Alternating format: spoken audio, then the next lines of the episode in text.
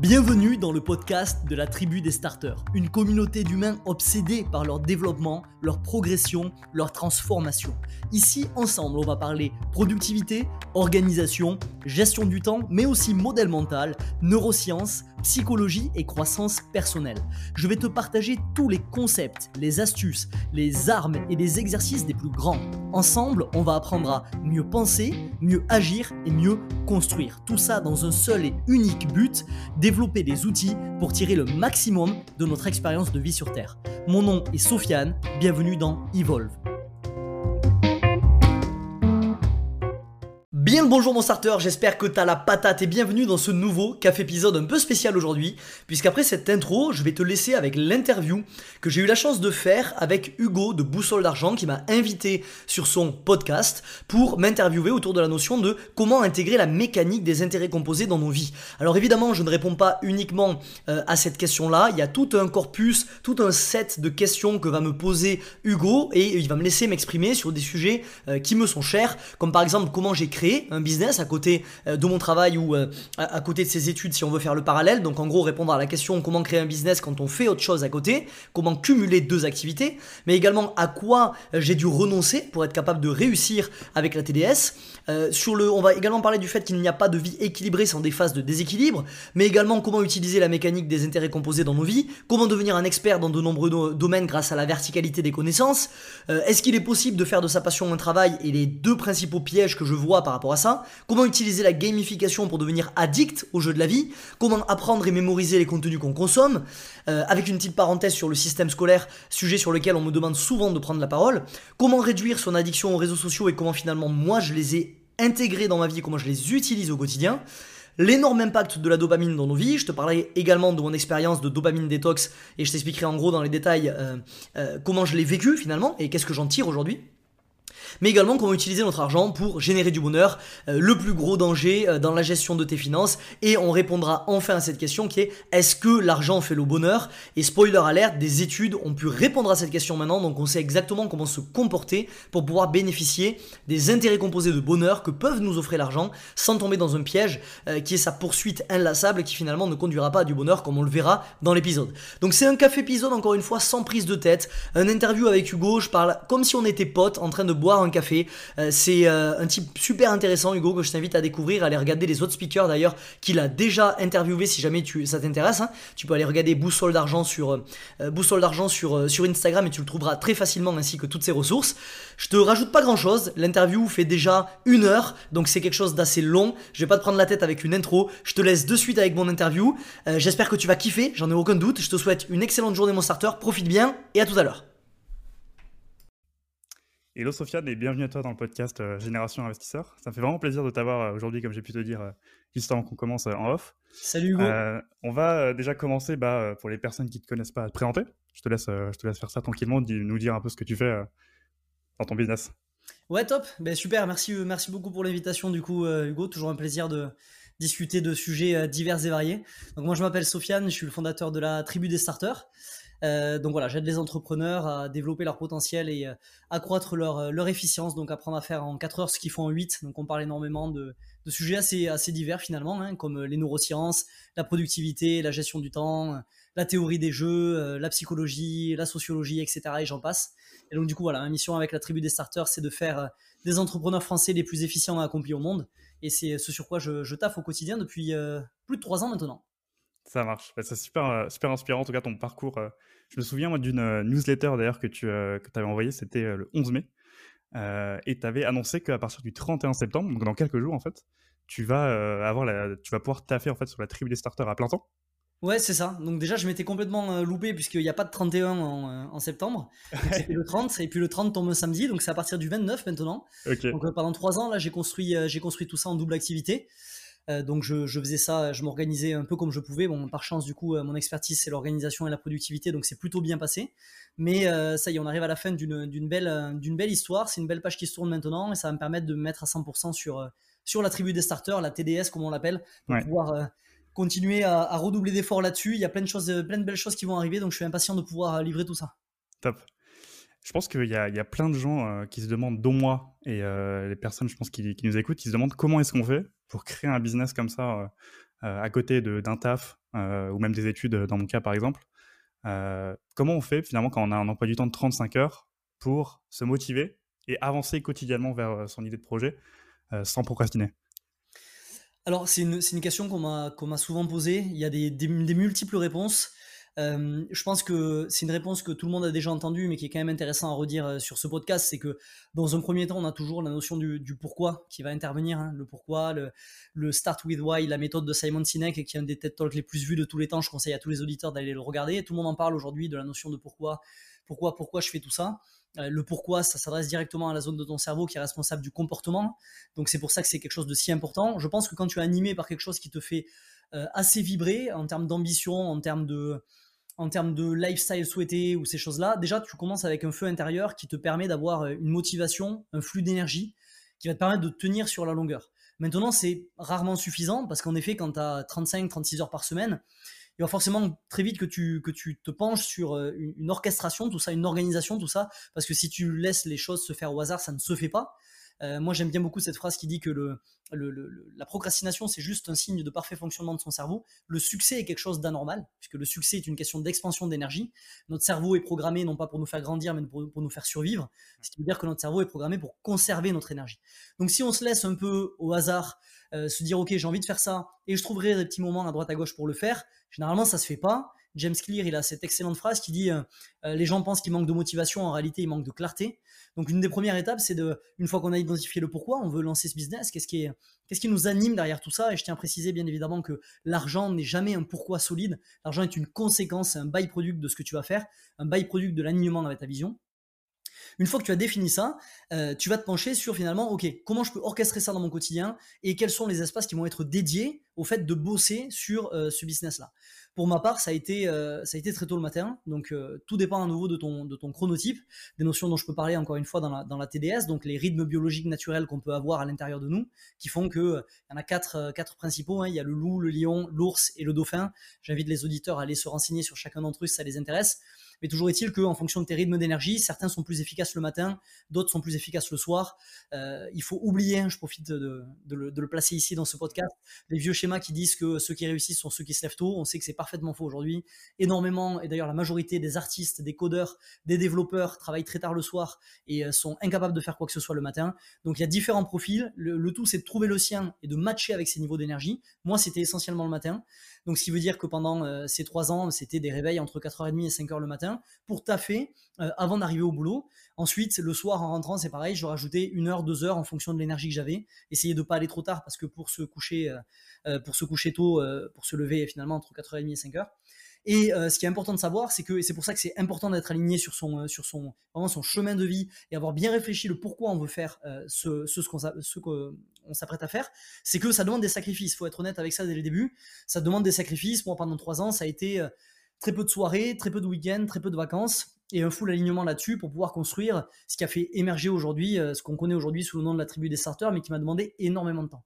Donc pour résumer, moi je pense qu'il faut toujours commencer, si on doit penser passer quelques semaines à plancher sur euh, le pourquoi derrière tout ce qu'on fait, qu'est-ce qui nous anime vraiment, qu'est-ce qu'on rêve de, voir émerger dans notre vie. C'est une très bonne chose, ce travail sur la vision, ce qu'on appelle constituer une vision minimum viable. Ça n'a pas besoin d'être quelque chose de très complet.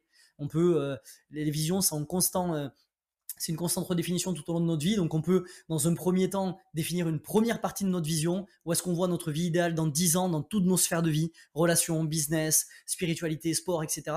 Et partant de là, se dire, OK, pourquoi je veux avoir cette vision-là? Qu'est-ce qui m'anime? Qu'est-ce, qui, Quels sont les termes qui reviennent derrière tout ça? Est-ce que mes valeurs, quelque chose qui me fait, qui me fait vraiment vibrer, c'est le partage, c'est la liberté, c'est euh, la contribution, c'est euh, le fun, c'est euh, l'intellectualité, j'en sais rien. Et une fois qu'on est, qu'on est très clair là-dessus, on peut commencer à aller dans la tactique. On quitte la stratégie, on arrive dans la tactique et on se dit, OK, concrètement, dans mon quotidien, j'ai quel slot horaire, à quel endroit, et ces choses-là vont être consacrées à la création de mon business. Et après, il faut s'armer de, de, patience. Je tiens vraiment à placer ces infos-là. Euh, il y en a deux qui sont super intéressantes. Euh, la première, c'est, je crois que je la tiens de Stan Leloup à l'époque, qui a expliqué que 90% des boîtes se pètent la gueule dans les trois premières années.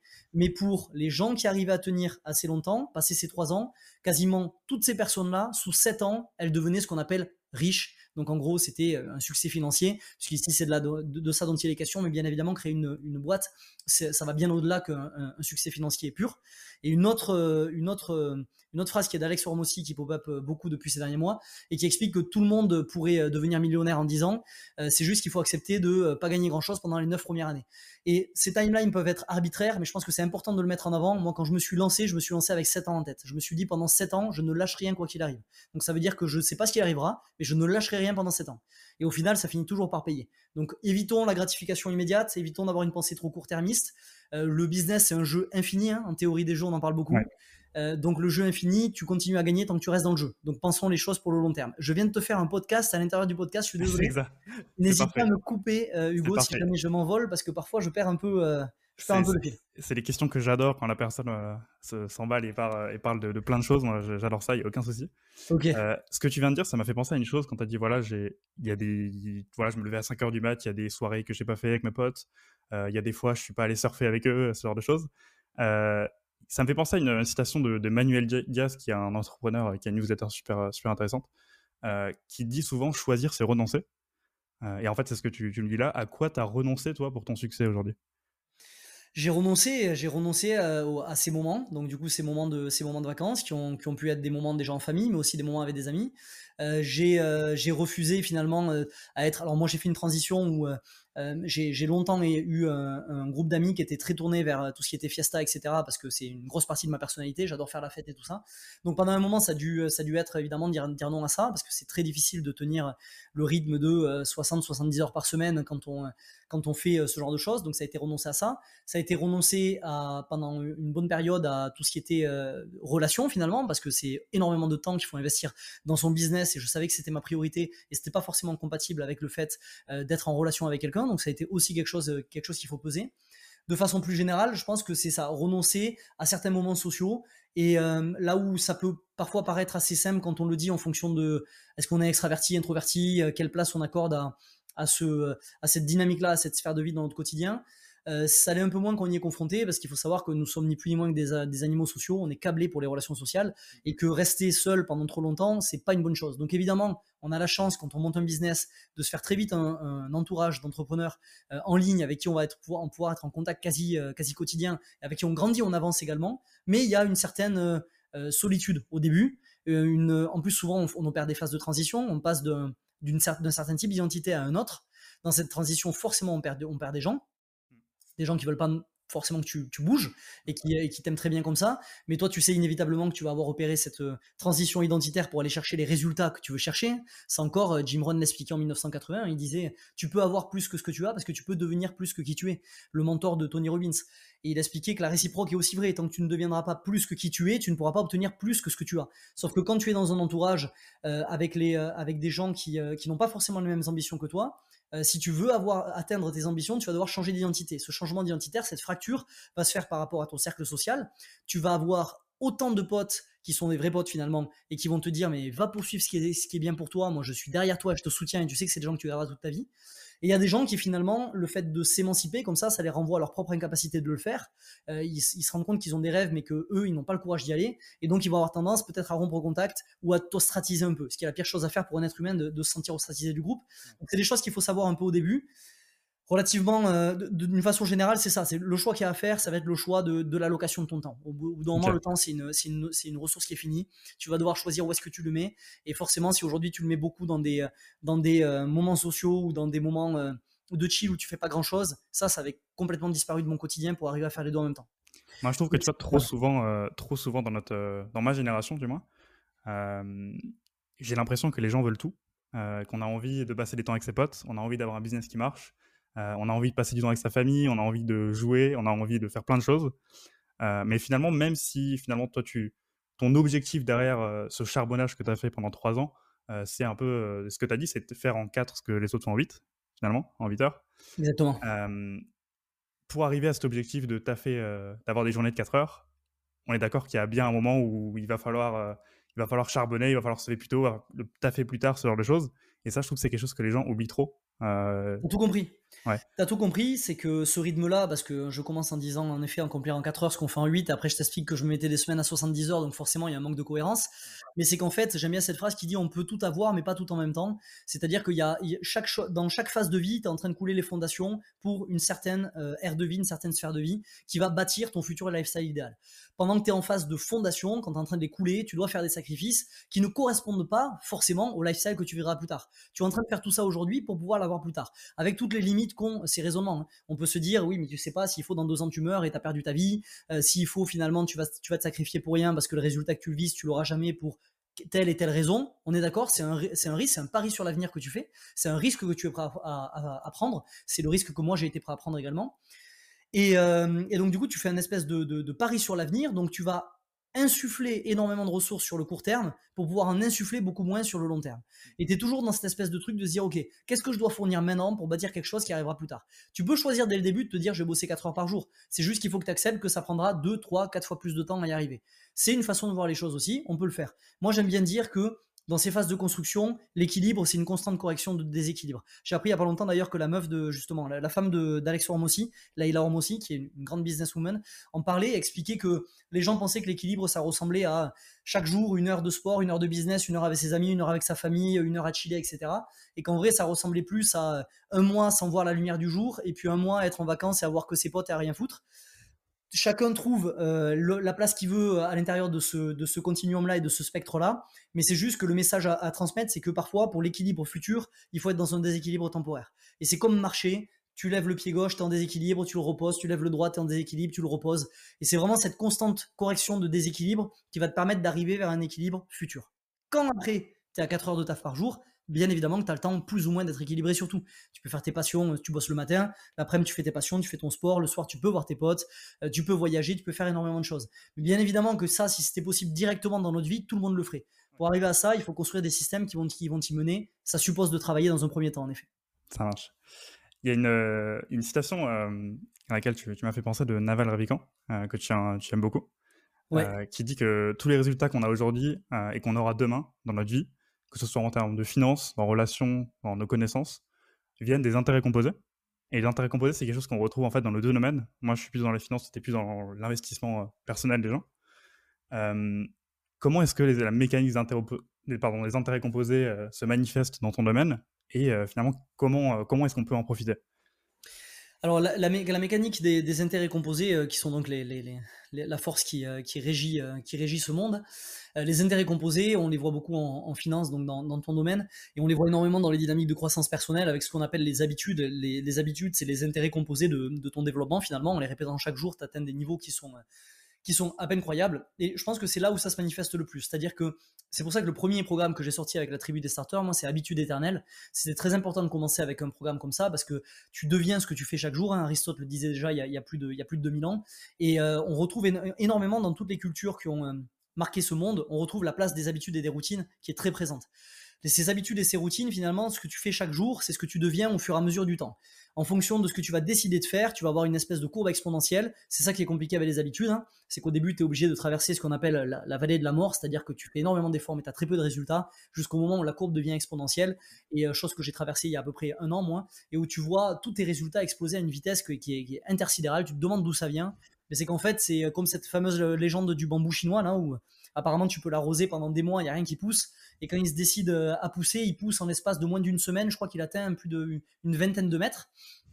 Et en fait, on t'explique que tous les jours, quand tu maintiens des bonnes habitudes, que ce soit des bonnes habitudes pour ton business ou pour ta vie perso, ce que tu es en train de faire, c'est que tu es en train d'arroser une graine et que cette graine, ça peut être déstabilisant parce que tu la vois pas pousser à l'échelle des mois. Sauf que ce qui se passe, c'est qu'elle est en train de tisser dans le sol un, réseau de racines qui va lui permettre au bout d'un moment, quand la, quand la courbe tape l'exponentialité, de vraiment s'élever très rapidement. Et là, tu verras tout le résultat. Et tu te demandes, c'est un peu ces overnight success dont on parle partout.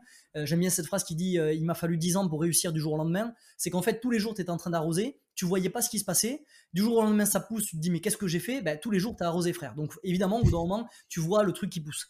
Et je pense que c'est les habitudes, c'est ce qui manifeste, c'est ce qui manifeste le mieux le, la réalité que sont les intérêts composés dans les dynamiques de, croissance personnelle.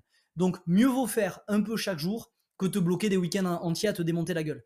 la, meilleure, la, meilleure, la meilleure décision à prendre finalement, je pense en tout cas, c'est qu'une fois que tu as établi ta vision et que tu convertis cette vision en objectif, tu vas mener ce qu'on appelle des initiatives pour les atteindre. Donc c'est soit des habitudes, soit des projets. Et très vite, tu te demandes du coup, ok, en plus des projets qui vont être des gros coups d'énergie sur le court terme euh, de façon finie, qui vont me permettre d'enregistrer une percée, quelles vont être mes habitudes, qui sont eux des pas des coups d'énergie qui sont si puissants que ça, mais, qui, euh, qui, vont être ce qu'on appelle du slow burn, comme une cocotte minute, qui sont infinis, qui vont fonctionner toute ma vie et qui vont m'aider à supporter ces projets et à faire monter un peu la vapeur jusqu'à que j'obtienne les résultats que je veux obtenir. C'est assez marrant que tu euh, as parlé directement de, D'habitude, là, quand je t'ai parlé d'intérêt composé, j'ai un petit livre que tu connais, je pense, sur mon bureau qui s'appelle Atomic Habits. Exactement. Euh, qui est une, une, vraie masterclass euh, sur les habitudes. Et je pense qu'au vu de ton contenu et de tes formations, c'est un livre que, qui t'a beaucoup inspiré. Euh, est-ce que ça, c'est une mécanique d'intérêt composé, c'est quelque chose qui, qui d'ailleurs illustre quelque chose que j'avais entendu dans ton, un de tes podcasts, qui est en fait la, verticalité des connaissances, qui est qu'en fait en devant un expert, par exemple pour la finance, où tu, tu es vraiment un expert de ton domaine, tu te rends compte que finalement, ces connaissances-là que tu as acquises dans un domaine, elles s'appliquent à énormément de, domaines différents. Euh, et ces habitudes-là, euh, en particulier dans le business, où en fait, tu te rends compte que les intérêts composés, et ce que tu dis là, tu as fait pendant des heures et des heures, pas avoir de résultats les premières années, et d'un coup, tu te rends compte que du jour au lendemain, tu as percé. Euh, en fait, c'est pas du tout comme ça que ça se passe. Et souvent, les gens oublient, et on voit uniquement les gens qui sortent de l'ombre, et on voit pas ceux qui taffent dans l'ombre, qui sont en train de, de galérer en ce moment. Ouais, exactement. C'est, euh, je suis tout à fait d'accord avec toi. C'est le modèle de la verticalité des connaissances, c'est le modèle de formation en T. Euh, dont, on parle, euh, dont on parle beaucoup, mais qui est un modèle qui a été popularisé par, par Apple, il me semble, à la base, qui hmm. est de se, de se former vraiment euh, profondément, donc la, la, la, barre du T qui part vers le bas, qui est verticale, du coup, profondément dans notre domaine d'expertise, et ensuite se, se former largement, donc la barre horizontale du T, dans les disciplines qui viennent finalement renforcer cette expertise de base. Et tu, tu, te rends compte que tout est plus ou moins connecté. On en parle beaucoup dans, dans, dans, dans le programme Mind Galaxy, qui est un programme de gestion d'acquisition de connaissances, de prise de notes, où je parle notamment de la méthode de Niklas Luhmann de Zettel et on parle justement de cette capacité à euh, finalement prendre de la de tous les domaines que tu es en train d'étudier, il y a à l'intérieur des espèces de petites euh, pépites qui sont qu'on appelle des notes permanentes. Ces notes permanentes sont des concepts intemporels qui ont une qui, qui s'appliquent à une à une multitude de domaines. Et en fait, je pense que l'idée, quand on veut essayer de faire de sa pensée un empire, de réfléchir, de, croître cognitivement, intellectuellement, c'est d'arriver à déceler ces pépites un peu partout dans tous les domaines auxquels on s'intéresse, et ensuite d'arriver à les connecter entre elles pour développer une compréhension beaucoup plus holistique de la vie et comprendre que finalement, même si on a une tendance beaucoup en Occident à segmenter les choses et à vouloir tout mettre dans des vases clos et une, tendance à l'analyse un peu déconstructionniste, à l'analyse analytique qu'on apprend hein, à l'école, hein. on nous apprend pas la pensée systémique malheureusement à l'école, on a tendance à faire vraiment des cases et en fait, on comprend que notre, la réelle élévation intellectuelle, elle se passe à partir du moment où on fracture ces frontières-là et qu'on commence à connecter tout ce qu'on sait euh, les uns aux autres. Et c'est là que tu commences à avoir des résultats qui sont intéressants. Mm. Les habitudes sont euh, une des, euh, des applications de, ces principes-là.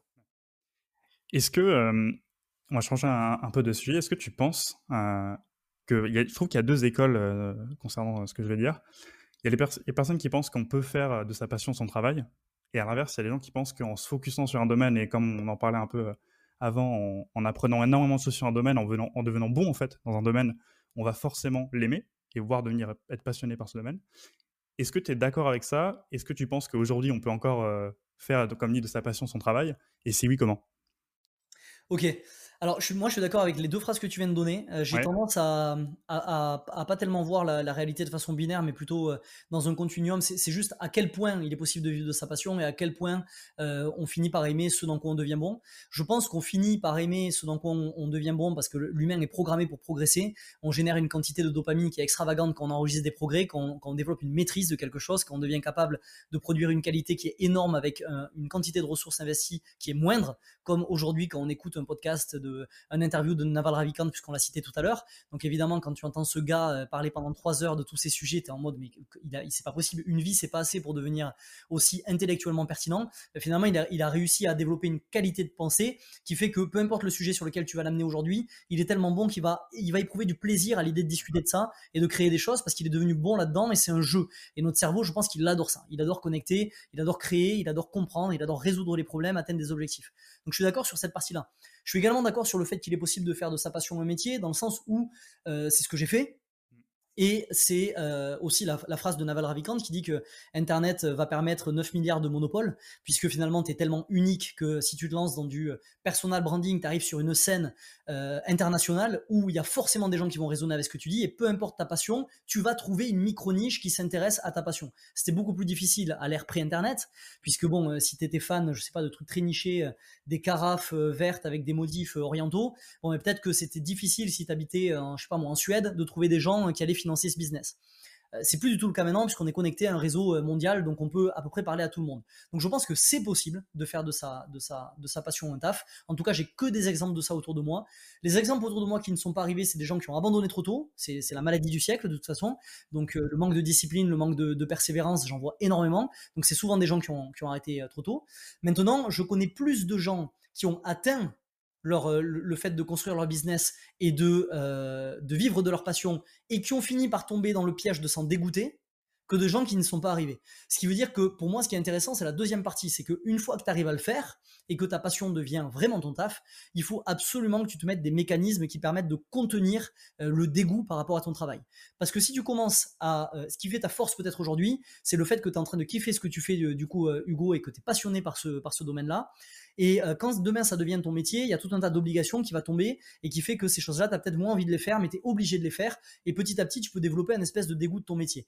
Cadrer ses horaires, mettre un réservoir de temps maximum par jour sur lequel on, s'accorde à sa boîte, continuer à générer du fun, refuser des opportunités qui apportent de, l'argent, mais qui sont complètement désalignées avec ce que tu as envie de faire, et garder cet esprit d'enfant, cet esprit de jeu, c'est quelque chose d'essentiel pour moi euh, pour continuer à vivre de sa passion la théorie des jeux, vraiment, c'est quelque chose qui, je pense, peut sauver énormément de business. Il faut qu'on se connecte à notre âme d'enfant et qu'on continue à kiffer le fait de vraiment voir ça comme un immense tableau de tableau des scores, un immense tableau de jeu. On avance nos pions, on joue, on est vraiment dans un jeu. Et ce jeu, il a pour but d'apporter au maximum de gens autour de nous, euh, tout en étant récompensé pour le service euh, que l'on accorde à ce monde en tant que créateur. Donc, je pense, oui, que c'est possible. Comment c'est possible? On, CF, le, bon d'emploi dont on a parlé tout à l'heure, hein, établir sa vision, bloquer du temps, y aller progressivement il y a deux types de profils. Des profils entrepreneurs, nés, je pense, dont je ne fais pas partie, qui vont se dire du jour au lendemain, ok, c'est ma passion, je quitte mon taf, je me mets une pression de fou, je vais créer ma boîte et ça va le faire. Euh, il y a des gens comme moi qui ont, beaucoup plus un profil sécuritaire. Moi, j'ai grandi dans une famille euh, de cadres. Mes parents sont de familles qui étaient très pauvres. Donc, finalement, j'ai aussi hérité de tout leur modèle mentaux. Ce qui fait que euh, c'était impensable pour moi, il y a trois ans, de quitter mon, mon, taf et de partir sur la TDS. Donc, j'ai préféré garder ça. Ça suppose, il y a des avantages qui sont la sécurité. Les désavantages, c'est la, charge de travail que tu dois te mettre dans la tête et la lenteur, parce que tu avanceras beaucoup moins vite avec ce que j'ai fait que quelqu'un qui brûle ses bateaux, hein, cette, fameuse, cette, fameuse, cette fameuse leçon d'histoire euh, de brûler ses bateaux. Mais euh, les deux voies sont possibles. faut pas non plus essayer de se mettre un niveau de stress trop intense au point qu'on fracture. Il faut toujours aller chercher cette notion d'hormèse, de stress assez intense pour qu'on évolue, mais pas trop intense pour que ça nous brise. Laisse-moi juste t'interrompre quelques secondes ce podcast pour en fait t'offrir quelque chose, pour te remercier de l'intérêt que tu portes à mon contenu, mon podcast et mon blog. En fait, j'ai un livre qui s'appelle Jeune et riche, ton plan d'action pour te mettre à épargner et investir en moins d'un mois. Ce livre, tu vas le trouver en fait en description pour le télécharger 100% gratuitement. Dans ce livre, tu vas apprendre plein de choses, entre autres des techniques pour te mettre à épargner efficacement tous les mois, même quand tu as un petit revenu. Tu vas aussi apprendre les bases pour réaliser tes objectifs les plus ambitieux et te mettre enfin à investir et à épargner massivement. Et enfin, 11 ressources pour aller plus loin et te former sur l'investissement et l'épargne. Tout ce que tu as à faire, en fait, c'est de cliquer sur le lien en description de ce podcast et de me renseigner euh, l'adresse mail sur laquelle tu veux que je te l'envoie. Et tu vas recevoir dans quelques secondes cet e-book gratuit. Allez, c'est reparti, on reprend le podcast. Tu as parlé avant de, de jeu, euh, et ça me fait penser à une, une, thématique qui est, je trouve, super intéressante, qui est la gamification euh, de la vie. Moi, j'étais un, un, grand fan, et encore un peu aujourd'hui, de jeux vidéo. Il faut, faut que je me calibre un peu là-dessus aussi. Et en fait, on se rend compte que euh, bah, dans un jeu vidéo, les, objectifs sont clairs. On a des quêtes, on a des objectifs, on sait exactement quoi faire pour euh, faire évoluer notre personnage. Dans la vie, c'est beaucoup plus compliqué. C'est quand on a, euh, quand on est libre, surtout quand on est libre de notre emploi du temps, et ça va t'arriver en plus d'ici quelques jours. Mais toi, tu es très bien équipé pour ça, donc il n'y a aucun souci. Quand on est complètement libre de son temps, bah, on peut avoir des difficultés sur quoi prioriser, que faire. est-ce que tu peux nous en parler un peu plus de, de cette gamification et comment est-ce qu'on peut l'appliquer finalement dans son quotidien? Ouais, bien sûr. Alors la gamification, c'est un sujet que je suis en train de, creuser. Euh, euh, j'ai vocation à créer un podcast là-dessus. C'est un sujet que je creuse depuis, euh, maintenant presque un an. c'est quelque chose de très intéressant parce que à partir du moment où on comprend que pourquoi on devient addict au jeu, on comprend comment on peut devenir addict à la croissance personnelle. Je pense que les gens qui s'intéressent à la théorie des jeux, c'est souvent des gens comme toi et moi, puisque je vais te faire une confession, j'étais aussi un ancien geek, mais alors geek euh, maladif au point que je me réveillais la nuit pour taper des grosses parties de Guild Wars, de Diablo, etc. au point qu'aujourd'hui, dans mon quotidien, là, j'ai aucune, aucun jeu. C'est-à-dire que je ne peux pas, je pense que je ne tolère même pas euh, qu'il y ait un peu de jeu parce que je pense que j'ai une capacité à sombrer à tout moment. C'est-à-dire que c'est une, une addiction qui est vraiment très profonde chez moi. Et je sais qu'aujourd'hui, euh, si je me laisse ne serait-ce qu'un peu de temps, je risque de replonger. Donc j'ai changé ça et j'ai décidé de voir mon business comme un jeu. Je trouve que ça apporte plus à la société et que ça me permet de, mieux canaliser cette espèce d'addiction que je peux avoir. Mais j'encourage vraiment tous les gens qui n'ont pas mon addiction à jouer parce que le jeu est vraiment quelque chose d'incroyable. De, Idriss Aberkan le dit, la, nature a choisi le jeu comme mode d'apprentissage. Je pense qu'il y a énormément d'experts en productivité qui sont des anciens geeks parce que euh, le, jeu te forme à énormément de logique qui, si tu arrives à les transposer dans ta vie après, te permettent de croître à une vitesse qui est hallucinante. Comme tu dis, le jeu, quand tu arrives, tu, euh, tu finalement, tu, tu as, un set, tu as un personnage que tu vas choisir, tu lui mets des compétences, tu as un set de quêtes qui sont très bien définies, tu sais exactement ce que tu dois aller chercher pour obtenir ça, pour ensuite arriver dans ce monde-là, pour ensuite partir là-bas. Quand tu as des boucles de feedback et de rétroaction qui sont quasiment instantanées, tu sais ce que tu fais mal très vite, euh, tu sais comment t'adapter euh, pour finalement mieux faire la prochaine fois. Si tu perds, tu connais la raison, tu peux aller travailler cette vision, cette raison en isolation, revenir et retenter une autre fois. Tu rejoins des guildes qui sont l'équivalent des mentors d'aujourd'hui pour qu'ils t'apprennent des choses que tu mettrais très longtemps à apprendre. Euh, tu coopères bien mieux que ce qu'on coopère dans la vie, dans la vie réelle tous les jours. Et donc il y a toute, une série de, de t'apprends beaucoup plus. Tu vois, ton objectif final, il n'est pas directement servi comme ça. Il est fractionné en une multitude de sous-objectifs, puis de quêtes, puis de différents niveaux, etc. Et euh, si on fait un parallèle aujourd'hui avec la vie, euh, on peut, on peut vraiment voir ça comme tu, arrives dans ce monde, tu choisis pas forcément quel va être ton personnage, ni où tu nais sur la carte, ni à quelles ressources tu, vas, avoir accès quand tu nais. Euh, mais euh, tu vas passer par un tutoriel d'initialisation qui est en fait ton enfance et l'éducation au sein de la société, qui va te donner un certain lot de compétences. Et ensuite, euh, suite à ça, ben, tu vas essayer d'aller faire valoir ces compétences sur le marché pour récupérer de l'or. L'or étant l'argent. Quand tu as stacké assez d'or, tu peux acheter de nouvelles compétences pour grimper dans ton arbre de compétences, qui va être les différentes compétences en productivité, en, montant, en montage de business, en relations sociales, et qui te permettent de croître quand tu as assez euh, euh, cru, je crois qu'on dit, le verbe croire, quand tu es allé assez loin dans la démarche de croissance, tu as d'autres niveaux qui s'offrent à toi, tu peux battre d'autres types de boss final, tu peux rentrer en contact avec des gens avec qui tu ne pouvais pas rentrer en contact euh, au début. Donc c'est un peu ça le, concept de la vie et j'ai partagé une story hier qui disait ça d'ailleurs, la vie est un jeu, stack de stack de l'or, acquérir de, de, nouvelles de nouvelles compétences, développe de nouvelles expériences et puis passe les niveaux 1 à 1 et au bout d'un moment tu as assez de ressources pour faire littéralement ce que tu veux dans le jeu de la vie cette phrase dont j'ai déjà parlé dans euh, une des vagues qui est euh, est un, est euh, la vie est un jeu de création de réalité alors comment la vie c'est une question il faut que j'aille le retrouver dans mon dans mon obsidian parce que je l'avais très bien formulé. Alors la vie est un jeu de stratégie dont le but est de gérer tes ressources pour construire une réalité dont tu es fier. Finalement c'est exactement ça.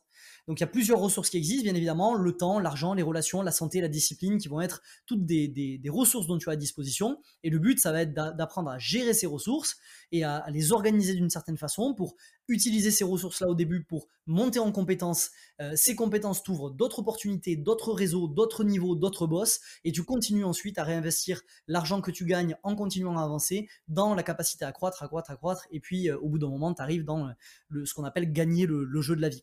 Donc il y a plein de parallèles intéressants. Je pense que ça mérite vraiment de se poser pour écrire quelque chose de construit, euh, ce que je compte faire dans, dans quelques semaines. C'est encore assez décousu dans ma tête, mais on peut énormément s'inspirer des jeux en générant massivement de la clarté sur euh, nos objectifs, sur en découpant tout ça en sous-objectifs jusqu'à arriver au niveau des actions et des habitudes quotidiennes pour savoir ce qu'on veut faire, en mettant en place un système de récompense à chaque fois qu'on atteint un certain palier pour vraiment se récompenser à la hauteur de ce qu'on a fait, en essayant pas tout le temps d'avancer tout seul, mais en écoutant justement des podcasts comme celui-ci, en essayant de s'entourer de, de, de, de, travailler son environnement digital pour s'entourer de gens qui pensent comme nous ou de gens qui nous inspirent en regardant des émissions de podcasts de grands entrepreneurs qui sont là nous on aimerait être pour essayer de s'approprier ces modèles mentaux. Donc c'est des espèces de guildes indirectes et essayer de comprendre que euh, finalement euh, avoir une bonne gestion financière Toi, c'est ce que tu apprends justement dans, dans, dans, ton, dans ton business. Donc ça, c'est, ça, c'est très bien. Apprendre à gérer ses finances, qui va être la ressource principale dans un premier temps. Et apprendre à avoir une gestion financière intelligente qui permet de mettre assez de côté pour réinvestir ça dans de l'acquisition de compétences, dans de l'acquisition de connaissances, pour continuer à croître, à croître, à croître, jusqu'à ce que tu arrives à ta V10, ta V12, qui te permet de faire ce que tu veux faire. C'est une, une quête qui prend du temps, mais c'est une quête qui est fascinante tu as démontré ton euh, système un peu de prise de notes quand tu as cherché une citation avant euh, quelque chose que tu avais oublié. Ouais. Euh, est-ce que tu peux nous expliquer un peu comment, malheureusement quelque chose qu'on ne nous apprend pas à l'école, comment apprendre et comment mémoriser les choses et rapidement les retrouver? Alors, euh, ouais, alors ça, c'est un vaste sujet. Euh, comment apprendre et mémoriser les choses. J'ai un programme, du coup, comme je disais tout à l'heure, qui s'appelle Mind Galaxy, qui est dédié à l'acquisition de connaissances, à l'organisation de connaissances et à la prise de notes. À l'intérieur de ça, il y a un module, il fait presque deux heures sur euh, ce que disent les neurosciences aujourd'hui sur la meilleure façon d'apprendre. Il y a tout un tas de techniques qui peuvent exister. Des techniques les plus connues, comme la méthode Feynman, qui consiste à devenir capable d'expliquer à, un enfant de 5 ans des concepts que l'on est en train de s'approprier, donc finalement la retransmission à des principes aussi connus comme le principe de la, répétition euh, espacée, qui va permettre de s'exposer à la même information euh, sur une période très longue, une à deux fois par jour, pour encoder ça dans notre tête. Et tout un tas de batteries, je crois que des techniques, j'en mets plus de 35, qui sont validées aujourd'hui par la neuroscience et qui permettent de, de, mieux t'approprier tout ça. Je pense que dans un premier temps, euh, il faut partir du constat suivant, qui est que 99% des gens ne savent pas prendre des notes parce qu'en fait, on a été formé par le système éducatif qui ne nous apprend pas à prendre des notes. Il nous apprend, il nous apprend à recopier bêtement ce qu'on voit et ce qu'on entend, sans jamais finalement impliquer à un niveau conscient notre cerveau et à, réécrire comme des zombies sur des feuilles, ce qui n'est absolument pas comme ça que se fait le processus d'apprentissage, bien évidemment. Le processus d'encodage de la, de la connaissance se fait quand ton cerveau est actif. Donc je pense que la meilleure façon de faire, c'est de commencer par se réapproprier son système de prise de notes se réapproprier son système de prise de notes, euh, ça peut, euh, un des points d'ancrage peut être commencé par euh, cette méthode, cette fameuse méthode Zettelkasten, dont toute ma formation qui fait plus de 14 heures de contenu est, orientée. Elle est orientée autour de ça. Tu pourras bientôt le découvrir d'ailleurs, Hugo, puisque tu fais partie des, gens les plus bouillants qui sont, qui sont passés à l'acte sur toutes mes formations. Donc tu verras que tu vas te régaler avec tout ça. Ça a beaucoup de servir même dans, même dans, dans, ton, dans ton master à l'heure actuelle. Et, et, en fait, ce que ça permet, c'est de, déjà d'avoir trois niveaux de notes euh, conceptuels par lesquels toute personne peut passer. Quand on est en train de consommer du contenu, podcast comme celui-ci, du contenu écrit, du contenu vidéo, il y a un premier niveau de, prise de notes qui s'appelle des notes littéraires. Ces notes euh, littéraires, euh, des notes flottantes, pardon, ces notes flottantes, ce sont des notes où on va se contenter de copier-coller ce qu'on a entendu. Le truc, c'est que 99% des gens s'arrêtent à cet endroit-là et se demandent après pourquoi ils ne se souviennent pas de, ce qu'ils ont appris. La courbe de l'oubli de, alors, comment il s'appelle? Ebbinghaus, je pense, je vais encore aller le chercher justement dans mon obsidian. Ebbinghaus, voilà. La, courbe de l'oubli, il te dit qu'au bout de 30 jours, euh, on a perdu, on, ne se souvient plus de 90% de ce qu'on a appris, au bout de 30 jours. Donc c'est le déclin de la rétention de la mémoire au fil du temps. Si notre cerveau ne cherche pas à activement la conserver via notamment du coup le spacing effect dont, j'ai parlé tout à l'heure, la répétition espacée euh, et, euh, et, du coup cette capacité à se rappeler à peu près souvent pour aller stocker l'information non pas dans la, la, mémoire de la mémoire de, de, de long terme, mais dans ce qu'on appelle la retrieval strength et la storage strength, qui sont des concepts de neurosciences dans lesquels je ne vais pas rentrer parce que c'est des, qui, des concepts qui sont un peu plus, qui demandent un peu plus de temps. Mais tout ça pour dire que ça, c'est le premier niveau. Ça, tout le monde sait faire ça aujourd'hui. Ce que je conseille aux gens pour avoir le maximum de résultats dès aujourd'hui, c'est de rentrer dans le deuxième et dans le troisième niveau.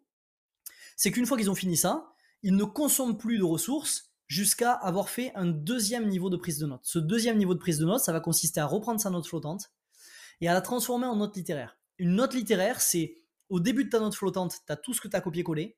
À la fin, tu dois plus avoir un seul mot qui n'a pas été écrit par ton propre cerveau. donc, ce qui veut dire que dans ce, process-là, donc évidemment, tu peux conserver des citations pour illustrer ce que tu veux dire, mais tu vas relire chaque phrase et tu vas te dire, OK, qu'est-ce que je comprends de ce concept et comment je peux le réécrire avec mes propres mots? Tu vas réécrire ça avec tes propres mots, garder en citation les mots de l'auteur si jamais tu vas pouvoir les citer, tu te retrouves à la fin avec un niveau de note qui s'appelle note littéraire. Et le troisième niveau, qui est le plus essentiel et qui est celui qui te fait vraiment accéder à un autre niveau de pensée, c'est de transformer ta note littéraire en de multiples notes permanentes. Des notes permanentes, ce sont des concepts intemporels qui peuvent s'appliquer à de multiples sujets. Chaque livre qui a été écrit, chaque conférence qui a été créée, au niveau élémentaire, ce que c'est, c'est une dizaine, pas plus généralement, de concepts clés intemporels que les auteurs ont mis dans un livre et autour de ça, ils ont mis des exemples, des expériences personnelles qui viennent illustrer ce qu'ils sont en train de dire. Le but ultime de l'apprentissage, c'est d'arriver à déceler quelles sont ces pépites, à se défaire du reste. Si tu veux le garder, les exemples et tout, c'est bien pour illustrer, pour générer ta compréhension, mais dans une certaine limite, après, on s'en fout. Et de garder uniquement d'extraire le jus, la substantielle moelle des contenus que tu, que tu consommes et de les stocker. Donc le troisième niveau de prise de notes, c'est de ma note littéraire, je me retrouve avec 10-15 concepts clés. Et ces concepts clés, je les gère dans un logiciel qui permet de connecter la, connaissance entre elles. Aujourd'hui, moi, je parle d'Obsidian, j'en parle beaucoup. C'est un concept que je présente dans Mind Galaxy et que j'apprends à utiliser. C'est un concept qu'on peut tester dès demain et qui est câblé sur cette méthode Zettelkasten et cette capacité d'interconnexion de la connaissance pour créer des espèces de galaxies de connaissances. Et une fois que tu es arrivé là, ben, tu te rends compte que la force de la méthode, c'est pas tellement le fait qu'il y a trois niveaux de notes, c'est que pendant tout ce passage du niveau 1 au niveau 2 et du 2 au 3, ton cerveau il est pleinement impliqué et pendant qu'il est impliqué, en, train d'écrire, euh, c'est euh, Thiago Forte qui parle de ça, il dit l'écriture, je vais chercher une note encore, il dit l'écriture n'est pas le résultat de la réflexion, c'est le médium par lequel on réfléchit. C'est-à-dire que quand on se met à écrire, à reformuler dans, nos propres mots, on n'est pas juste en train euh, de, de créer, comment dire, d'exposer, de, matérialiser le résultat de notre réflexion, c'est pendant qu'on est en train d'écrire qu'on est en train de réfléchir et qu'on est en train d'encoder dans notre cerveau ce qu'on vient de voir. Et on le fait une première fois pour les notes littéraires et on le fait une deuxième fois en se disant, ok, ça c'est ce que j'explique avec mes propres mots. Comment maintenant ce truc-là pourrait être un concept intemporel qui pourrait s'appliquer à de multiples domaines? Et quand tu arrives à la fin de ce process, forcément, tu as, encodé bien plus que jamais. Et après, par des phénomènes de répétition espacée, tu peux euh, t'exposer régulièrement à cette connaissance, etc. Ok, top. Je trouve ça assez fou que tu viens d'exposer quelque chose qui, qui, je trouve, serait tellement utile euh, dans le cours, euh, qu'on ne nous apprend pas à l'école, d'apprendre à apprendre et de prendre des notes. Euh, super, super intéressant. Merci à toi en tout cas de partager ça. Et ce qui est le plus ironique en plus dans tout ça, c'est que cette méthode a été inventée par Niklas Luhmann, qui est un, un, sociologue des années 60, et que c'est un des, des, sociologues les plus prolifiques du monde académique, qui a écrit une cinquantaine de, de, bouquins, je pense, et on compte même plus les articles. Donc c'est un académique qui a inventé cette méthode-là, que lui faisait sur papier l'époque, dans des boîtes, 12 Zettelkasten, c'est des boîtes, des boîtes de carton en allemand. Et euh, ce qui veut dire qu'il y a un moment où ce savoir a été dans le monde académique. Mais en fait, on l'a pas redistribué et on est resté très en retard sur le système scolaire. De toute façon, c'est un truc dont on pourrait parler pendant des heures. Euh, moi, je fais bien évidemment pas partie de ceux qui jettent la, la pierre aux, profs. J'ai beaucoup d'amis qui sont profs. C'est juste, euh, j'aime bien dire, euh, comme Idrissa Berkane, il dit, je critique pas les personnes, je suis structuraliste. Moi, je, je j'ai mis, j'ai mis un avis sur la structure. Le problème de la structure, c'est que peu importe l'être humain que tu mets dedans, il finira par converger vers la structure dans laquelle il est. Aujourd'hui, la structure du système scolaire, pour moi, est complètement archaïque et fait que ça nous apprend une seule chose, c'est à apprendre par cœur, des choses qu'on oublie dès qu'on sort de l'école et à la limite, dans certains parcours, euh, parcours que moi j'ai pu faire comme les classes préparatoires, ça nous apprend à absorber un énorme volume horaire et à être très résilient et très persévérant. Mais du coup, on fait le tri sur le volet, on sélectionne pas les, meilleurs élèves, ce sont pas les plus intelligents, loin de là aujourd'hui. Les meilleurs élèves, ce sont ceux qui ont la meilleure mémoire et qui ont la meilleure euh, capacité à persévérer. C'est tout. C'est juste ça. Et euh, des esprits brillants aujourd'hui, c'est pour ça qu'ils ne sortent pas dans l'école. Moi, j'ai des amis très proches qui ont été déscolarisés, qui ont aujourd'hui 24 ans, qui ont déjà monté deux boîtes, et quand je discute avec eux, qui me mettent des patates de forain à tous les coins de phrases, parce qu'en fait, ils se sont renseignés sur énormément de choses, parce qu'ils avaient beaucoup de temps. Donc je pense que le système scolaire aujourd'hui est complètement à repenser, que c'est un gros boulot, et qu'il ne faut pas que les auditeurs qui nous écoutent comptent sur ce système-là pour euh, développer leur force de frappe intellectuelle. Il faut absolument qu'ils aillent la chercher ailleurs, dans des bouquins qui ont été écrits depuis 50-60 euh, ans, euh, dans des podcasts, dans des conférences. On a un accès illimité à l'information. Internet aujourd'hui, c'est les mentors de l'époque. Aujourd'hui, Internet, c'est toute l'information à portée de main. On en parle encore avec ChatGPT. Tu as vraiment la possibilité, si tu as un ordinateur et une connexion, de devenir exactement qui tu veux devenir. Il faut réaliser ça et s'en saisir et pas se reposer sur un système, une structure pour, pour nous l'inculquer.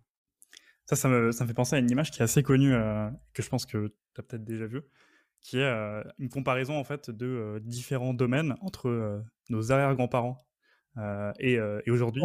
Et tu vois qu'en fait, la classe, c'est la même. Le, la classe dans laquelle on est censé apprendre est la même, là où d'autres domaines ont complètement été révolutionnés. Donc ça, c'est une petite, euh, petite image que je voulais ajouter pour illustrer. Ouais, ouais, j'ai vu, euh, j'ai vu cette image, elle est assez frappante. Et euh, je tiens à rajouter pour le pour le point de contexte que souvent ce genre de discours sont tenus, celui, celui que j'ai pu avoir par des gens qui étaient en échec scolaire et à juste titre du coup parce que le système les a faillis et ils se sont fait tout seuls. Moi, c'est pas du tout le cas, c'est-à-dire que c'est tenu par. moi, j'ai toujours été un excellent élève, classe préparatoire, j'ai fait un master à Sciences Po et, et j'ai jamais eu de problème avec le système éducatif. J'ai toujours fait partie des gens qui avaient les meilleures notes et qui étaient très bien rankés. ce qui veut bien dire que je, je critique, je ne critique pas quelque chose dont j'ai été victime J'en ai pas été victime du système scolaire, mais je peux dire aujourd'hui que même quand on réussit dans ce système scolaire, il t'apporte pas grand-chose pour la suite, si ce n'est les deux choses que j'ai citées préalablement. Donc, donc vraiment, peu importe vos résultats, ne comptez pas sur ça pour développer votre force de frappe intellectuelle, elle se développe ailleurs. Ça marche. Avant, j'ai, t'ai entendu parler d'Internet, etc. Ça m'a fait penser à, quelque chose qui est que moi, actuellement, tu vois, ma, génération, on est, je, trouve, les premiers. Moi, en tout cas, je suis né avec Internet et les réseaux sociaux. et du coup, mes parents ou mon, entourage de manière générale ne savaient pas du tout comment appréhender ça. j'ai eu, par exemple, mon premier compte Facebook à, à 8 ans, tu vois, pour te dire à quel point c'était très tôt. Euh, cette surexposition aux réseaux sociaux, il y a une, ça me fait penser à une vidéo de Léo Duff qui, dit que euh, TikTok a détruit une génération. Je trouve super intéressante, euh, que j'invite les personnes qui nous écoutent à, regarder.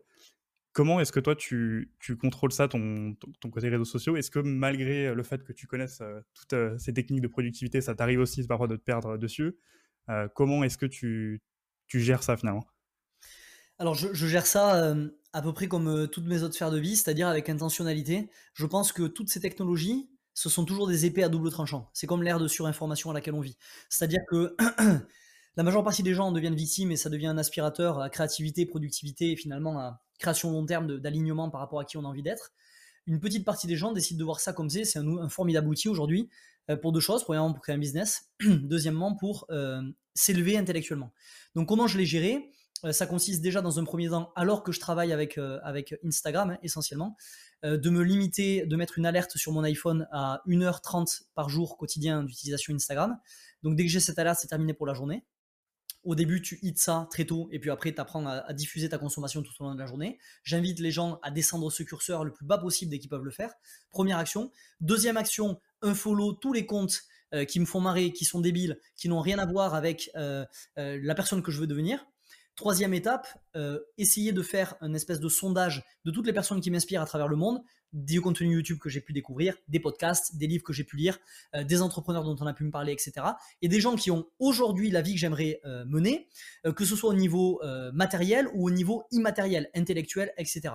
Et ensuite aller follow toutes ces personnes-là, ce qui fait que j'ai transformé mon Instagram dans une espèce de, de, tableau de pilotage de ma vie idéale, et qui fait que quand j'ouvre Instagram, mis à part mes potes, que je suis bien évidemment, euh, je n'ai que du contenu de la part euh, d'entrepreneurs, de penseurs, d'artistes, euh, de musiciens, peu importe les domaines dans lesquels, de surfeurs, de sportifs, peu importe les domaines qui m'inspirent, mais je, suis exposé qu'à du contenu qui me tire vers l'eau. Des gens qui font des interviews, des gens qui parlent de leur philosophie, des gens qui donnent des techniques sur comment ils sont arrivés là où ils sont arrivés. Et en fait, on, est souvent victime par défaut de ces, de ces aplats, mais on oublie que on n'est pas victime. Hein. C'est nous qui avons choisi de cliquer sur, sur suivre, ou alors de se perdre en effet dans, dans, les, dans les reels et dans l'algorithme quand on est dans l'Explorer. Donc je fous jamais le pied dans l'Explorer. Euh, c'est une technique qui, qui marche pas mal. Avec ces quatre techniques-là, tu as, suffisamment de choses. Une fois que tu as déparamétré ton compte, tu l'as reparamétré et tu t'interdis d'aller dans l'Explorer et tu as bloqué ton compte à 1h30 par jour, il n'y a pas grand chose d'autre qui peut t'arriver. Facebook, j'ai l'impression que c'est dead. En tout cas, moi, à mon époque, au contraire, je fais partie de la génération où c'était en pleine explosion. Aujourd'hui, je m'y connecte une fois par trimestre encore. Euh, TikTok, j'y suis allé à un moment pour euh, partager les reels que je créais sur Instagram je pense que j'ai dû consulter une psy pendant des mois pour me remettre de ça. Euh, c'est une blague bien évidemment, mais c'était tellement d'une bassesse euh, intellectuelle ce que j'ai pu voir que j'étais satellisé. Alors euh, pour la défense de TikTok, tous mes potes m'ont dit c'est normal parce qu'en fait tu passais pas de temps dessus, donc ton algorithme il donnait que des trucs au hasard. Et évidemment, ben, comme t'as suivi personne, on t'a jamais mis du contenu intéressant. Il semblerait qu'il y ait quand même du contenu très intéressant sur TikTok, donc je veux pas le disqualifier. Mais pour moi c'est une telle arme intellectuelle ce, ce TikTok là que j'ai vraiment peur de rester dessus. Je sais aujourd'hui euh, l'addiction qu'il y a. J'ai vu des études apparemment qui disaient qu'on commençait à enregistrer une chute de QI chez les jeunes générations à cause de TikTok. En termes de capacité d'attention, c'est désastreux. Je passe le fait que je suis tombé sur des articles à vérifier vos sources, bien évidemment, mais j'ai quand même croisé deux, trois sources qui disent la même chose, qu'a priori l'algorithme ne fonctionne pas de la même façon en Europe que en Asie, et a priori la Chine paramétrerait ça comme, une, comme finalement de la géopolitique intellectuelle, donc dans un but de pousser en Europe tous les contenus débiles et en Chine, apparemment, si tu poses un pied sur le sol chinois, tous les contenus qui sont poussés, c'est des élèves qui font des expériences scientifiques, c'est des théories euh, sur la nature de ce monde, etc. Ce qui n'est pas du tout le cas ici. Donc je suspecte en plus l'algorithme d'être paramétré pour nous rendre idiots, en tout cas de ce que j'ai pu lire, à vérifier de votre côté. Donc tout ça fait que euh, TikTok, je mets pas les pieds dessus non plus. Et en fait, euh, il faut se poser aujourd'hui la question de fond qui est de pourquoi on, pourquoi on est là-dessus? Qu'est-ce qu'on tire de la consommation de ces choses-là? Et quand on trouve les adjectifs de ce qu'on tire, il y a généralement toujours une façon de tirer la même chose d'une façon beaucoup moins néfaste. Si ce qu'on tire de TikTok et d'Instagram, c'est la capacité à élever notre niveau de pensée, il y a des livres, il y a des conférences qui existent, il y a des contenus beaucoup plus longs qui sont beaucoup plus intéressants pour ta capacité de penser que de scroller comme ça dans la journée. Ça peut être un système support qui fait que pendant ta pause, pendant que tu es en train de marcher, ouvres tes réseaux sociaux et tu as de la chance, tu as tout bien paramétré, donc tu peux remettre une pilule sur des concepts intéressants. Mais si c'est du fun, il y a d'autres moyens de faire du fun. Va, va faire de l'escalade en voie, va euh, dans l'océan faire du surf, va faire du sport, va rigoler avec tes potes, connecter avec eux, va faire des trucs qui vraiment te mettent avec le monde réel. Et ça peut faire. Je, m'entends parler, j'ai l'impression d'avoir un, discours de boomer réac, alors que j'ai 30 C'est très vrai. mais ce que je veux dire par là, c'est que il y a un temps pour s'amuser et il y a un temps pour, euh, pour se dire, OK, quelle vraiment euh, tendance je veux donner à ma vie dans les dix prochaines années? J'aime bien dire la décennie, c'est la nouvelle année. Pense à qui tu veux devenir et qui tu veux être. Ne supprime pas toutes les, tentations, on n'est pas non plus des stoïques euh, euh, au premier sens du terme, mais euh, essayons de limiter au maximum ce genre de choses qui en fait nous dégradent plus que nous apportent quelque chose au quotidien. J'aborde même pas la question de la, du, dopamine fucked up qui est en train de se passer et qui est désastreux au niveau neuroscientifique. Hein. donc je, mets même ça de côté, hmm. qui à mon avis va faire des dégâts dans les prochaines décennies. Rien qu'avec ce que j'ai cité, je pense qu'il y, y, a de quoi faire. Euh, tu as parlé avant de, dopamine et je pense que c'est un sujet que je. D'ailleurs, je suis en train de lire, lire un livre en ce moment sur euh, ce qui est Digital Detox, euh, qui est super intéressant. D'ailleurs, oui, c'est Digital Detox de Thibaut Maurice. Ok. Je connais pas, mais du coup, un excellent bouquin si tu veux continuer dopamine sur la dopamine. exactement. C'est Dopamine, Dopamine Nation? Dopamine Nation, c'est un bouquin qui a été écrit par une chercheuse dont, dont j'ai plus le nom, et euh, une chercheuse en neurosciences. Et euh, c'est ce bouquin est incroyable, c'est devenu un bouquin référent sur la dopamine. Et euh, je conseille tous les auditeurs à aller jeter un coup d'œil. Ça, ça fait partie des bouquins. Il y a quelques bouquins qu'il faut lire une fois dans sa vie et qui nous apportent bien plus que tout le cursus scolaire qu'on pourra faire en termes de compréhension de, de l'être humain et de capacité d'action au quotidien. Ce bouquin en fait partie. Est-ce que toi, c'est quelque chose que tu as déjà fait, ce genre de dopamine détox ou pendant Ouais, c'est quelque chose que j'ai tenté. Euh, c'est quelque chose que j'ai tenté. Alors, ce qu'il faut dire, c'est que j'ai pas une, du coup, j'ai pas une vie où mes, euh, récepteurs de dopamine sont trop euh, fucked up au quotidien. Mais j'ai quand même vu une, différence quand j'ai fait les dopamine détox. Euh, qui, est, flagrant. Hein. J'invite vraiment tous les gens. Il y, a, il y, a, différents niveaux de dopamine détox. Hein. Il y a le niveau euh, vraiment tu te retires des réseaux sociaux, euh, qui est un peu le niveau élémentaire. Ensuite, il y a le niveau par-dessus, t'arrêtes de. Alors, tout ce qui est nourriture, nourriture dégueulasse, moi, moi ça, j'en, j'en mange pas ou quasiment jamais, donc ça m'affecte pas. Mais après, il y a le niveau, donc tu retires la nourriture, très salée, trop sucrée, etc. Il y a le niveau, tu n'écoutes plus de musique, tu ne regardes plus de vidéos YouTube, même les trucs qui te tirent vers le haut, tu ne regardes plus la télé. Qu'est-ce qu'il y avait encore? Euh, Je sais plus s'il y a d'autres couches. Peut-être toi tu le sais, Hugo? Non, c'est à peu près ce que tu, ce que tu viens de dire. Ça. Moi, je suis jamais passé au niveau musique et je suis jamais passé au niveau euh, vidéo YouTube euh, de ne pas regarder. Moi, mes dopamine détox, c'était je ne vais plus sur Instagram, je ne vais plus sur les réseaux sociaux et euh, tout le reste dans mon quotidien, c'est déjà les douches d'eau froide des le sport il y est, la diète elle y est. Donc tout le reste, c'est déjà plus ou moins plus ou moins set. Et même en enlevant rien que ça, et j'ai fait ça pendant 10 jours, j'ai vu dans mon quotidien une différence flagrante dans le niveau de kiff que je pouvais avoir. C'est-à-dire que c'est très difficile à expliquer pour les auditeurs qui n'ont jamais fait ça, mais c'est tu vas sortir dans la rue, je vais sentir une odeur et ça va me rendre heureux, tu vois. Euh, je vais, euh, je sais pas, voir un coucher de soleil et je vais avoir des frissons. et en gros, ce qu'il faut bien comprendre, c'est que c'est ça le, principe derrière la dopamine détox. C'est pas de la magie. C'est que c'est un principe scientifique qui est très euh, facile à comprendre. Si tous les jours de ta vie tu mets de la cocaïne dans le nez pour être réveillé, le jour où on te propose un café, tu vas boire ton café, le café, tu vas dire ouais, ok, super, merci. Si demain on t'enlève la cocaïne, on te sevre, et qu'après on te file un café, le café il va t'envoyer à Narnia. Ce qui se passe au quotidien, c'est que tous les réseaux auxquels on est, toutes les machines de génération de dopamine auxquelles on est, on est, on, est euh, pas sensibilisé, mais exposé. Et en plus, je mets même pas dans le lot tout ce qui est pornographie parce que là, il y a un autre game à ouvrir elle, elle fucked up complètement nos récepteurs comme si tous les jours on se mettait de la cocaïne. Ce qui veut dire que dans les plaisirs simples de la vie, de connecter avec un pote, de voir un coucher de soleil, de sentir l'air iodé le soir quand tu marches au bord de l'eau, de je sais n'importe quel, de cuisiner un bon plat, d'avoir les bonnes odeurs qui viennent à toi, de savourer ce plat-là, mais c'est que dalle par rapport à, la, dose de dopamine qu'on t'envoie dans la tête. Donc ça te devient, on te rend incapable de ressentir les plaisirs simples de la vie. Et en faisant ces dopamines détox régulièrement, ça te permet de reconnecter avec notre nature humaine et de reconnecter avec des niveaux standards de dopamine. Super intéressant. Ça, c'est un truc que je pense que je vais euh, essayer aussi de mon côté. Euh, je te ferai un, petit retour sur Instagram. Ah, tu un retour avec plaisir. Et euh, je pense que c'est quelque chose de super intéressant parce que on s'en rend pas compte en fait. On est tellement né, tu vois, même moi, à titre personnel, je suis né avec les réseaux sociaux, je suis né avec un peu ce shot de dopamine dont tu parles avant. J'ai fait un peu ce que tu as dit avant, c'est-à-dire bah, à la fois limiter un peu mon utilisation des, des réseaux, et aussi il a changé dans le sens consommer du contenu qui est quand même beaucoup plus qui va me servir au quotidien. Mais il y a quand même ce, truc de ah, parfois j'y passe quand même trop de temps. donc ça, je pense c'est quelque chose d'assez intéressant à faire de Dopamine Detox. On, on aura peut-être, j'aurai peut-être l'occasion du coup de, de, la tester. Il y avait un autre sujet que j'avais envie de te parler. Je vois qu'on va bientôt atteindre les une heure, donc pas tarder. Ça sera peut-être le dernier sujet qu'on va traiter. C'est les memory dividendes. tu avais fait une, je sais ah plus une vague ou un post Instagram là-dessus. Ouais. Est-ce que tu peux nous expliquer un peu qu'est-ce que c'est euh, pour les personnes qui nous écoutent? Ouais, est-ce que tu veux que je t'explique en freestyle ou est-ce que je sors ma note euh, sur... Comme tu le sens. sur les souvenirs, euh, sur les souvenirs de les dividendes de souvenirs parce que je les traduis. Mais c'est ouais, c'est sur le bouquin, le bouquin de, Bill Perkins que toi tu as lu que moi je n'ai je n'ai pas lu à l'heure actuelle, Die with Zero. Et euh, du coup, je l'ai pas lu, mais le concept, je l'ai, euh, le concept, je l'ai compris parce que du coup, j'ai fait, j'ai fait une vague euh, dessus. Et en gros, le concept des dividendes de souvenirs, c'est un concept qui vise à privilégier le, fait de vivre des expériences dont on, se souviendra fréquemment tout au long de notre vie, plutôt qu'utiliser notre argent pour acheter du matériel. Dans le domaine de la, de la, de la science du bonheur, ça revient très souvent ce thème à chaque fois de comment utiliser notre argent pour générer du bonheur.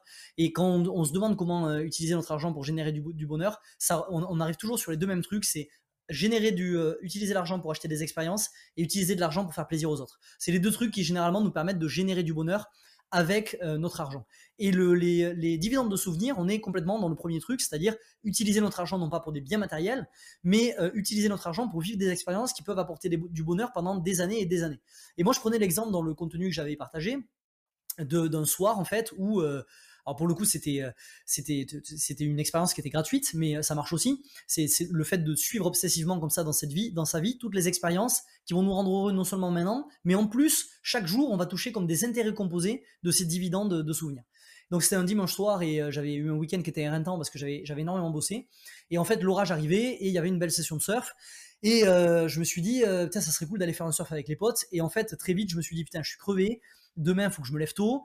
Euh, il flotte, ça va être la galère de se changer sous la pluie. L'eau, il y a des chances qu'elle soit dégueulasse parce qu'on a une vraie problématique dans le Pays Basque avec la qualité des eaux à cause de ça. Donc du coup, il y a des chances que je chope un truc qui fait que pendant quelques jours, je vais être un peu mal, je vais être moins productif, blablabla. Et mon cerveau commençait à tourner comme ça. Et je suis rentré chez moi, euh, j'étais sur ma terrasse, j'observais l'orage. Je suis rentré à l'intérieur et sur mon sur mon tableau, là, j'ai vu marqué euh, Memento Mori, qui est la maxime, maxime stoïque grecque que je me répète souvent. Souviens-toi que tu vas mourir, ou même mieux, il y en a qui la traduisent avec euh, Souviens-toi que tu meurs chaque jour. Et je trouve que c'est encore plus beau de le voir comme ça. Et je me dis, putain, mais n'importe quoi, je suis en train de réfléchir alors que je peux avoir euh, un souvenir de fou avec mes potes. Une session sous l'orage avec tous les potes, sous la flotte, j'adore ça, l'eau elle est bouillante, les conditions étaient vraiment belles. Et donc, du coup, j'ai créé un groupe WhatsApp direct, on, on s'est programmé une session. Et ce que j'expliquais, c'est que ce truc-là m'a apporté du bonheur à l'instant T, mais en plus, il me crée des dividendes de souvenirs dans le sens où à chaque fois qu'on va se retrouver avec ses potes, on va à chaque fois se dire, tiens, tu te rappelles, ce dimanche soir, c'était incroyable, il y avait des clairs au loin, les nuages étaient tout noirs, on a partagé une session qui était ouf jusqu'à que la nuit tombe et tout. Et toutes ces expériences dans nos vies, euh, si on, si on, si, déjà, si on doit les acheter, ça vaut le coup de les acheter. Il y a des expériences qui sont gratuites là-dessus. Et j'essaie aujourd'hui, quand on me propose quelque chose, de me dire toujours ça, me dire, OK, là, j'ai la flemme, parce que mon cerveau, il est construit pour avoir la flemme. Mais est-ce que vraiment, c'est pas un truc dont je pourrais me souvenir toute ma vie euh, et je pourrais en reparler avec mes potes et en fait à chaque fois que je m'en rappellerai, ça me donnera des espèces de, de, de shots de bonheur comme ça. Et je pense que celui qui arrive à maximiser le fait de saisir ces expériences-là, il a accès à une qualité de vie dont les autres n'auront jamais accès. Parce que ça se stack, encore une fois, et c'est des intérêts composés, encore une fois, qui se stackent les uns sur les autres. C'est super intéressant parce que j'ai aussi vécu une expérience euh, perso avec ce côté euh, dividende, memory dividende. Euh, c'est un livre avec euh, d'autres livres euh, qui, qui m'ont aussi inspiré, qui, qui m'a en fait donné envie de partir faire un tour de l'Europe en sac à dos. Ok. et mais j'avais plein d'excuses que je pouvais me donner de, bah, qui, en, termes d'épargne, ça va, comment dire, ça va donner un gros chlasse à mon épargne en, partie. Est-ce que je pourrais pas faire ça plus tard? Bref, j'avais mille et une excuses de pas le faire.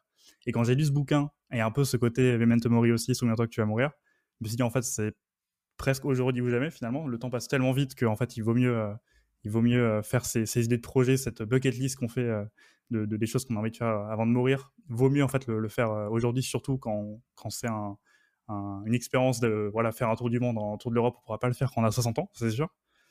Donc il y a plein de choses aussi dans, dans ce livre qui est du coup finalement, qui se traduit en français Comment mourir avec zéro. Euh, qui est super, euh, super intéressant. Euh, il y a aussi ce, côté de bah, fais ta liste en fait, des choses que tu as envie de faire avant de mourir et, et trier ensuite par zone de vie. Et finalement, il, nous explique que voilà, bah, quand tu es jeune, c'est là où il va falloir prendre du risque. c'est là où tu as beaucoup de temps et par contre, tu n'as pas beaucoup d'argent. Donc, il va falloir ajuster les choses que tu veux faire dans ta bucket list dans cette zone-là. À l'inverse, quand tu es adulte, bah là, tu vas avoir peut-être un peu moins de temps, tu as encore un peu de santé et tu as un peu de finances aussi qui sont, qui, sont présentes. Donc pareil, tu vas aussi adapter tes, ce qu'il y a dans ta bucket list et la mettre dans la partie adulte. et à l'inverse, quand tu es, quand tu arrives en, fin de vie, souvent tes finances sont quand même pas mal si tu as bien épargné au cours de ta vie. par contre, ta santé du coup bah, est beaucoup moins présente. Et du coup, ça te permet d'ajuster et de vivre une vie, comme tu aimes bien dire, by design, et d'ajuster tes, ta bucket list en fonction de tes, aires de vie finalement. Donc c'était ah, je crois que j'avais entendu parler de ce concept dans une vidéo d'Ali Abdal qui faisait un résumé du livre, il me semble, ça me dit quelque chose. Exactement. Mais, mais, parce que finalement, tu vois, ça, ça renvoie encore une fois, parce que c'est pareil, c'est-à-dire que tous les conseils sont bons, mais ça dépend qui les entend. C'est-à-dire que si aujourd'hui tu es un flambeur et qu'on te dit euh, meurs avec zéro, ne pense à rien et tout, le problème c'est que tu vas te retrouver dans 10 ans avec zéro économie, tu auras une incapacité à financer les projets qui t'intéressent, tu n'auras pas forcément de business qui roule et euh, finalement tu risques de le regretter. Si à l'inverse, tu es aujourd'hui quelqu'un qui euh, pilote très bien tes finances, euh, qui suit euh, euh, le contenu du Go et qui apprend à avoir des bonnes, des bonnes méthodes qui roulent pour apprendre à bien gérer ses finances. Bon, mais on arrive dans ce, dans ce, dans ce, principe de vie que j'essaie de m'appliquer, c'est que la vie, c'est toujours un, subtil mélange entre la persévérance et le lâcher prise. Tu dois d'un côté persévérer dans la façon dont tu vas tenir tes finances, et de temps en temps, il faut quand même savoir aussi lâcher et se dire, écoute, c'est quoi C'est 80% de mon temps, je suis en train de, de, de, charbonner et de faire gaffe. J'ai aussi envie de kiffer ma vie à côté. Donc, c'est toujours pareil. le le, diable se cache dans les extrêmes et euh, le, secret, le principe 11 de la tribu des starters, l'équilibre est la clé. Il faut toujours essayer de rester dans cet équilibre-là et ne pas vivre une vie comme un asset en se sacrifiant jour et nuit et en dégradant nos qualités de vie. Ne pas non plus la vivre comme un épicurien en kiffant tous les jours parce que finalement, au bout de 10-20 ans, on n'a plus rien. Mais trouver où est-ce que nous, on veut mettre le curseur entre ces deux extrêmes-là en tant qu'être humain en fonction de notre socle de valeur et comprendre que quelle que soit la décision que l'on prend, il y aura des points positifs avec ça, des points négatifs avec ça. Il y aura des risques et des opportunités avec ça. L'essentiel, c'est que ce soit aligné avec nos valeurs et avec là où on a envie euh, d'aller dans nos vies. C'est super intéressant parce que ça, j'ai eu un, rendez-vous, donc moi je suis euh, professionnellement parlant, je, travaille dans un cabinet de gestion de patrimoine. Et un jour, j'ai quelqu'un qui est venu me voir et qui m'a dit euh, Je gère mes finances comme si j'allais mourir dans 10 ans. Et en fait, il s'est rendu compte que, en discutant avec, avec lui, que fait, pas du tout euh, sain de penser comme ça. Euh, il a complètement revu euh, sa manière de penser. C'est quelqu'un qui vraiment vivait au jour le jour, qui vraiment claquait toutes ses thunes, ce genre de choses. et finalement, c'est vrai que ce curseur à, avoir entre bah, vivre l'instant présent, savoir profiter, savoir, savoir kiffer et aussi planifier pour le futur, c'est super important.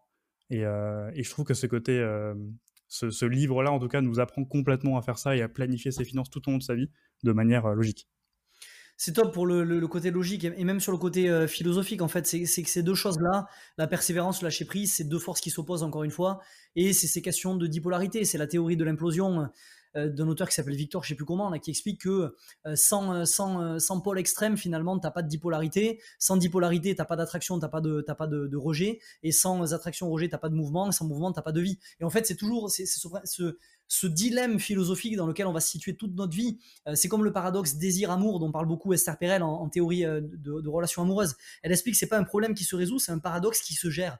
Et c'est pareil pour ces trucs-là énergie féminine, énergie masculine, persévérance, lâcher prise, euh, amour, désir, jour, nuit, hiver, été, etc. Ce sont pas des problèmes qui se résolvent, ce sont des paradoxes qui se gèrent. Donc on doit, on revient à ce qu'on disait au début du podcast. L'équilibre, c'est une constante correction de déséquilibre. On va toujours avoir un peu le pied trop dans un on va le reculer, on va mettre l'autre, puis on va le reculer, on va mettre l'autre, et ainsi de suite.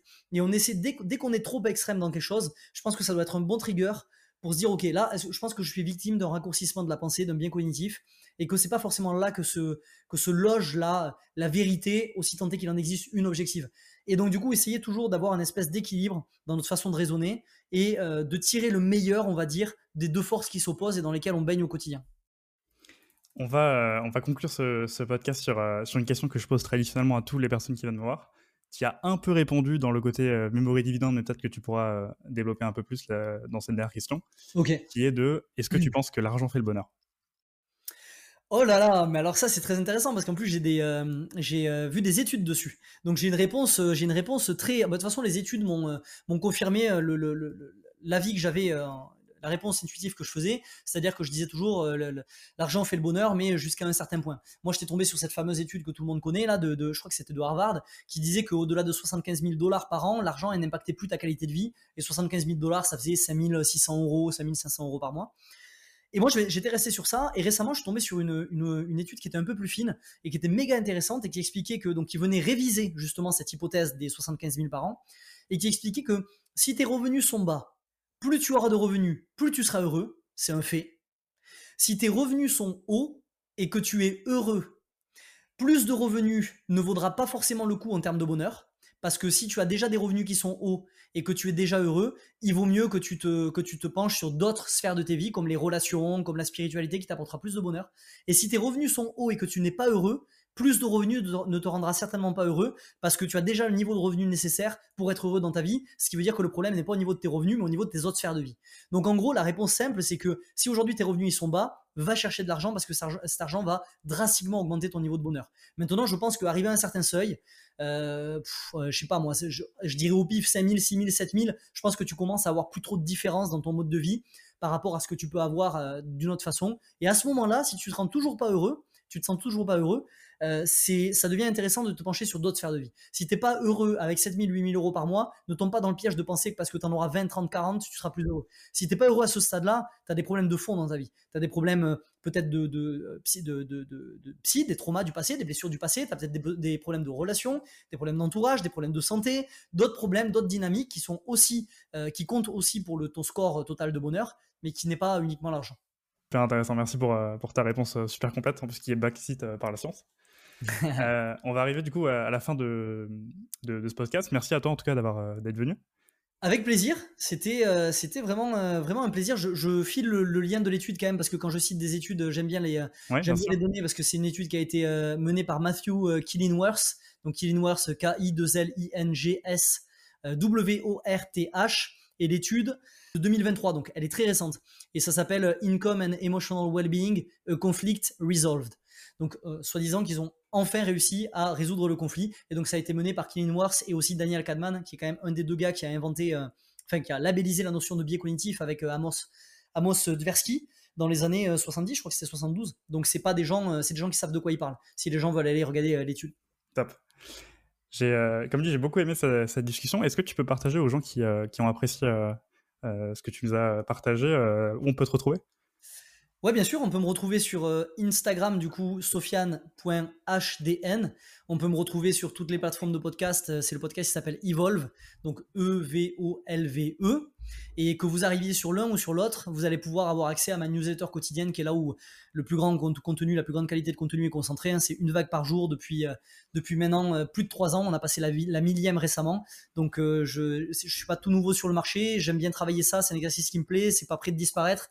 Et euh, il y a pas mal de valeur là-dessus, donc euh, je vous invite à rejoindre euh, via ce, cette newsletter. Je mettrai, comme tu dis, tous tes, tes, réseaux en, description, mais si on a une que les personnes devraient retenir, c'est vraiment cette newsletter. moi, c'est quelque chose que j'adore et que je lis tous les matins maintenant depuis plus d'un an. et que je trouve que c'est vraiment une patate de forain, comme tu dis, tous les mmh. matins. Ça donne, ça donne vraiment plein d'éléments clés surtout actionnables à avoir dans son quotidien pour, pour s'améliorer, être plus productif et finalement construire la vie qu'on a envie. Merci beaucoup Hugo. À noter que en rejoignant la, newsletter, vous aurez accès au kit de performance de la tribu des starters. Il y a énormément de ressources gratuites dedans, une formation euh, contre la productivité, une formation vidéo de deux heures. Vous allez avoir des templates Notion, des trackers intelligents d'habitude, un test de productivité pour évaluer votre niveau et savoir un peu euh, quelles sont les prochaines actions à prendre, etc., etc. Donc il y a un joli pack qui vous attend aussi à l'intérieur de tout ça. Merci beaucoup Hugo. En tout cas, j'ai grave kiffé discuter euh, de tous ces sujets avec toi. Quand tu veux, on remet ça. Et je te puis, souhaite, euh, euh, je te souhaite le meilleur, que ce soit à titre euh, perso et pour la tribu des starters du coup. Yes, de toute façon, on reste en contact. Exact. Ciao, bonne journée. C'est ça. Ce podcast t'a plu et tu veux accélérer dans ta quête de libération de potentiel? Alors rendez-vous dans la description pour rejoindre le cercle privé La Vague, mon contenu le plus percutant.